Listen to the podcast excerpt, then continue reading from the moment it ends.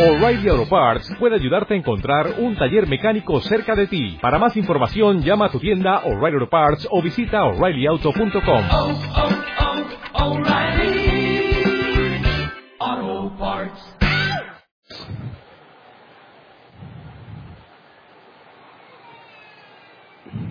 Bueno, el día de hoy es distinto.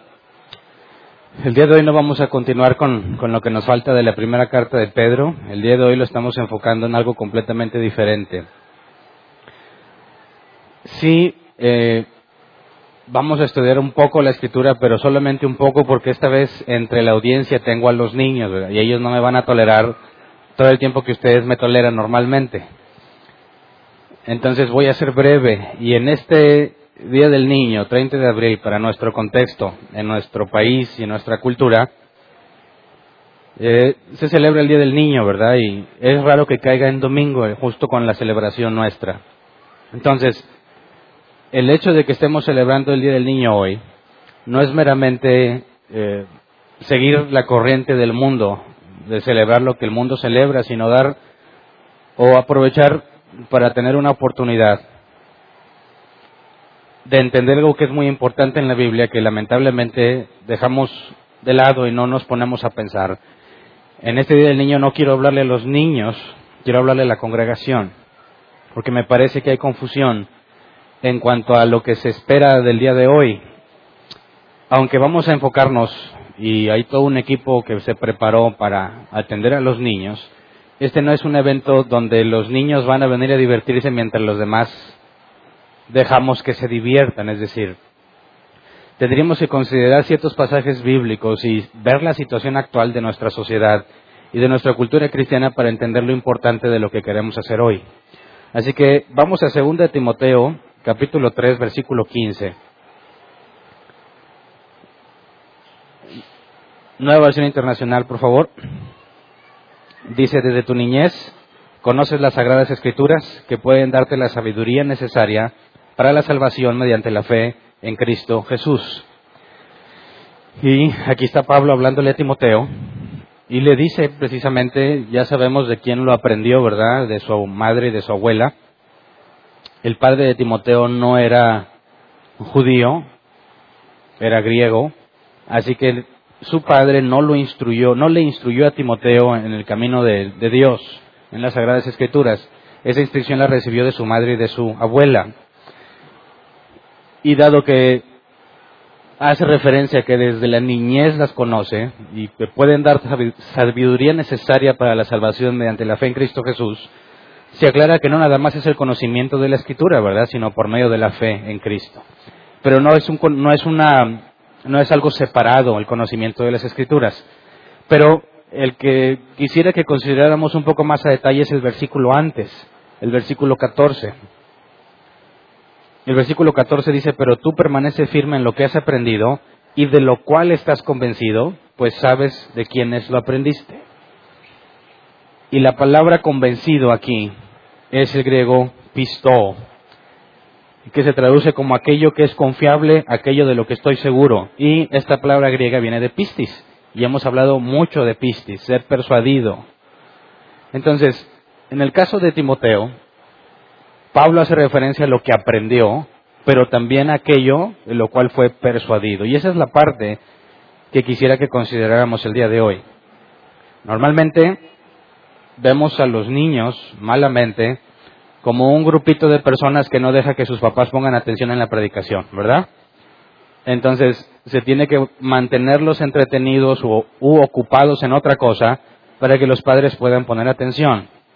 Hace años cometimos ese error y nos lo planteamos bíblicamente hablando y cambiamos eso y se instituyó clases para los niños, para que no simplemente estuvieran entretenidos, sino que recibieran instrucción bíblica. Y de hecho, los niños están recibiendo instrucción bíblica que quizás muchos de los de aquí nunca recibieron. Tienen un conocimiento teórico más profundo que lo que muchos de nosotros recibimos en años. Pero esa no es la parte más importante. Claro que es fundamental y lo vemos en Timoteo, que desde niño conocía las escrituras, que le podían dar sabiduría, ¿verdad? Con respecto a la salvación que se recibe por fe. Pero en este versículo 14 no habla nada más de algo que sabe, sino de, algo de lo que fue persuadido. Y esa es la parte que tenemos que entender que aún para con los adultos, aunque tengamos mucho conocimiento teórico en nuestras mentes, si no estamos persuadidos de ese conocimiento de nada sirve. Y ser persuadido tiene que ver con ser convencido por medio de argumentos y evidencias. Y esas evidencias son las que marcan realmente si comprendes lo que la escritura enseña.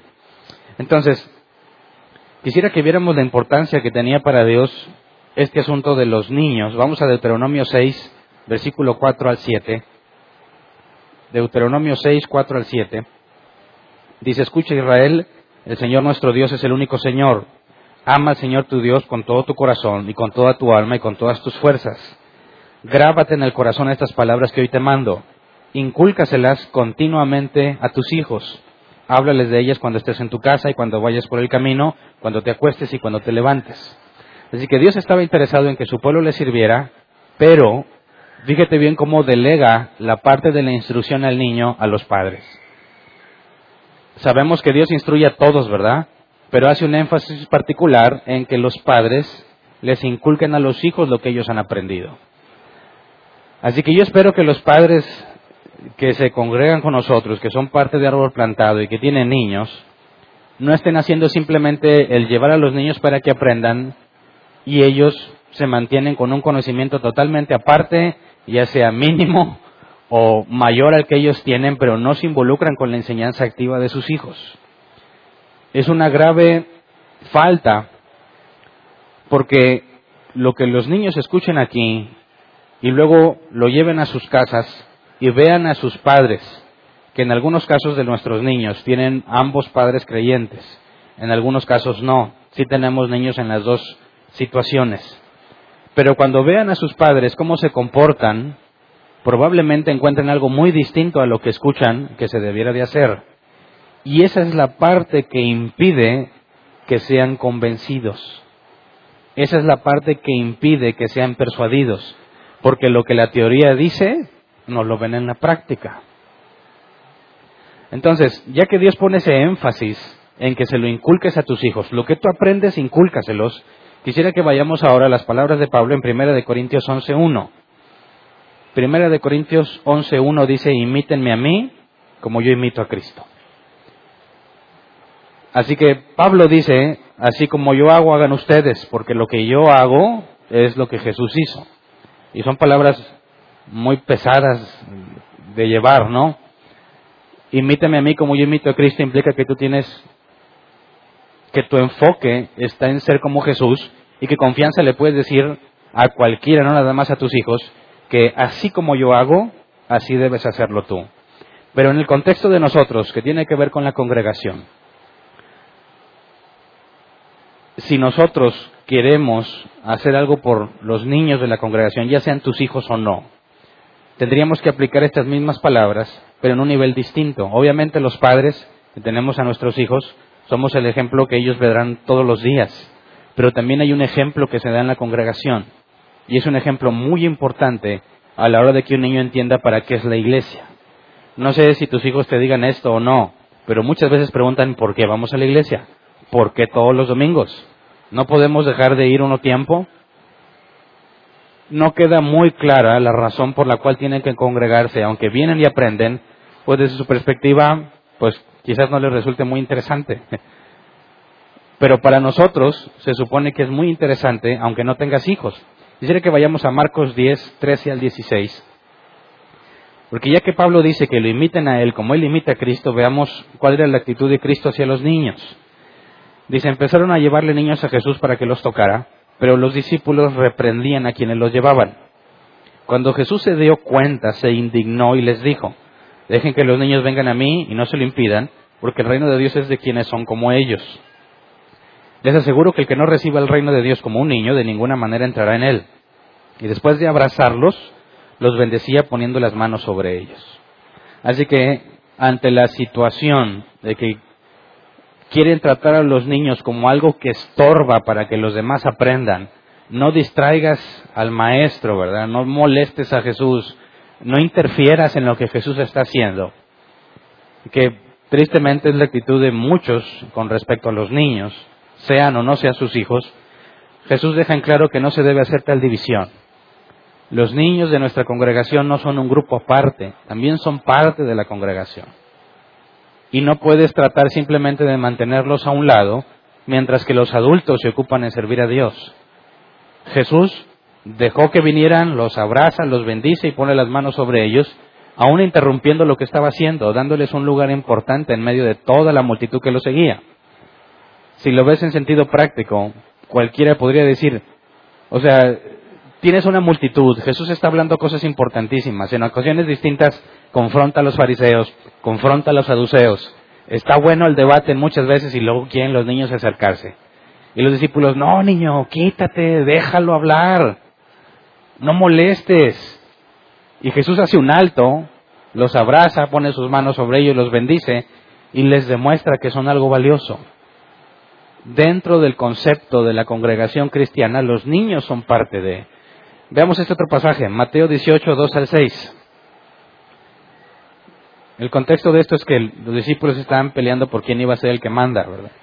Dice, él llamó a un niño y lo puso en medio de ellos. Entonces dijo, les aseguro que a menos que ustedes cambien y se vuelvan como niños, no entrarán en el reino de los cielos. Por tanto, el que se humilla como este niño será el más grande en el reino de los cielos. Y el que recibe en mi nombre a un niño como este, me recibe a mí. Pero si alguien hace pecar a uno de estos pequeños que creen en mí, más le valdría que le colgaran al cuello una gran piedra de molino y lo hundieran en el profundo del mar. Así que Jesús se toma muy en serio lo que hacemos con los niños, ¿verdad? La palabra aquí pecar es el griego jamartia, errar al blanco. El que haga pecar a uno de estos niños, el que haga lo contrario con los niños, Jesús pone una comparación muy grande, ¿verdad?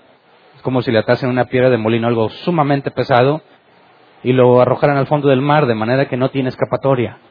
Así que Jesús pone en alta, en alta estima lo que hacemos con los niños. Entonces, no hacemos esto, lo que estamos haciendo el día de hoy, meramente para celebrarlos y para que vengan a divertirse, sino que tiene que ver con un concepto bíblico de lo que los niños representan en la congregación. Si es Día de las Madres, celebramos a las madres. Si es Día del Padre, celebramos al Padre. Y si es Día del Niño, ah, pues que los maestros les hagan una fiestecita, ¿verdad? ¿Por qué? ¿Por qué la diferencia? Si nosotros, como Jesús, les damos el valor que corresponde, estamos aportando la práctica, bueno, estamos aportando la parte evidencial. Podemos decir que somos creyentes, que sabemos que se les enseña a nuestros niños Biblia, pero reconociendo el hecho de que entre nuestros niños no todos tienen un buen ejemplo en su padre, quizás no sea creyente, no todos tienen un ejemplo correcto en su madre porque quizás no sea creyente, el niño va a voltear a la congregación. El niño va a buscar a los que normalmente ve y va a observar cómo se supone que debe ser un padre y cómo se supone que debe ser una madre. Esos niños que no tienen un ejemplo correcto, que quizás ni siquiera tienen el amor que corresponde, el amor que deberían recibir de parte de su padre o de su madre, son personas en la congregación que tienen una necesidad y que la congregación, que nunca va a poder reemplazar a su padre, tiene la responsabilidad de mostrar el deber ser de las cosas. Si uno de nuestros niños tiene problemas en su casa porque su familia es disfuncional, es en la iglesia donde se debe sentir recibido, es en la iglesia donde se debe sentir amado, es la familia de la iglesia la que le debe dar el ejemplo de lo que una familia es, porque seguramente en muchos casos no lo tiene en su casa. Así que imagínate, yo te lo digo, yo no estuve de niño, yo no estuve de niño pequeño en las cosas del Señor. Yo conocí a Dios a los 19 años y me metí en el grupo de jóvenes. Y en el grupo de jóvenes, un lugar donde yo me congregaba, siempre que había que hacer actividades que requerían esfuerzo, ¿a quién creen que se las encargaban? A los jóvenes, ¿verdad? Y primero, pues con muchas ganas, sí, no, pues los jóvenes hacemos esto. No, que el Día de las Madres, que los jóvenes organicen. ¿no? Que el Día del Padre, los jóvenes. Que campaña no sé qué lugar los jóvenes, hasta que los jóvenes dijimos, oye, ¿y luego? ¿Ustedes cuándo? Le decíamos a los demás. No, no, no, es que los jóvenes son la fuerza de la iglesia. Y entonces, ¿tú para qué sirves? había una clara división entre esperar algo de los jóvenes, esperar algo de los niños, pero nunca como un grupo unido, nunca como un mismo grupo donde hacen las cosas juntos y que comparten la responsabilidad que implica la educación de los hijos. Fíjate, si uno de nuestros niños tuviera un ejemplo paternal deficiente, debiese preocuparnos. ¿Sabes por qué? Porque los niños de ahorita que están entre nosotros son la futura generación de creyentes, en el mejor de los casos. Son la futura generación de creyentes. Y está comprobado que mientras los niños viven en casa de sus padres y tienen reglas basadas en el cristianismo, se mantienen en teoría fieles en el cristianismo hasta que llega el punto en que se les da libertad, hasta que llegan a la universidad o a la preparatoria, según en la que estén, en cuanto empiezan a experimentar libertad y ya no están sujetos bajo las mismas reglas, se apartan por completo de la fe cristiana, porque nunca fue de ellos. Nunca la entendieron, nunca fueron persuadidos. Y gran parte de ese problema es la falta de evidencia del cristianismo profesante. Es la falta de individuos que vivan y demuestren lo que es ser creyente. Así que todos aquí tenemos una misma responsabilidad para con nuestros niños. Que el día de hoy, aunque van a estar jugando y brincando y haciendo muchas cosas, no es una actividad exclusiva para ellos. Claro que no te vas a subir el brincolín con ellos, ¿verdad? No quiero malentendidos en esa parte. Pero nosotros, todos, debiésemos estar al tanto de lo que pasa con nuestros niños para que reciban no nada más el conocimiento bíblico que ya están recibiendo, sino la parte que necesitan para ser persuadidos. Muchos niños saben que tienen que venir a la iglesia porque sus papás se los mandan, se los ordenan o los obligan, pero ellos no ven la razón del por qué hacerlo. Y si en nuestra congregación los tratamos como un grupo aparte, buscamos mantenerlos a un lado para que podamos concentrarnos en buscar a Dios, estamos echando a perder la generación que sigue. Si Dios depositó confianza en decir, Jesús hace un alto a lo que está haciendo y se dedica a atender a los niños, sabiendo que muchos podrían decir, ¿por qué razón cambias algo más importante por atender a los niños. Quizás entre nosotros alguno podría decir, ¿por qué cambias el estudio, Hernán, para celebrar a los niños? ¿Qué es más importante, que estudiemos la escritura o que celebremos a los niños? Yo te regreso a la pregunta, ¿qué es más importante? Que hoy digamos, no pasa nada, que los niños los traten allá, que les compren comidita, jueguitos, mientras a nosotros nos dejan estudiar, o que aprovechemos al menos este día para darle a nuestros hijos y a los niños que no son tuyos el ejemplo de lo que una familia cristiana es. Jugar con ellos, reírnos con ellos, cada quien como su salud lo permita, como su condición física lo permita, pero que no estemos así simplemente que, a ver niños, ¿cuándo ya queremos comer? ¿Cuándo van a dejar de jugar? No, no, no hacerlos parte de nosotros, parte de lo que hacemos normalmente como congregación y parte de la misma familia. Así que no nada más digas, no, pues yo no tengo hijos, Hernán. Es más, quizás algunos de ustedes dijeran, pues ¿para qué voy? Si van a celebrar los niños. Bueno, quiero que entiendas que si piensas que no vale la pena invertir tiempo en nuestros niños, no está siendo bíblico no estás imitando a Cristo. Así que debemos hacerlo.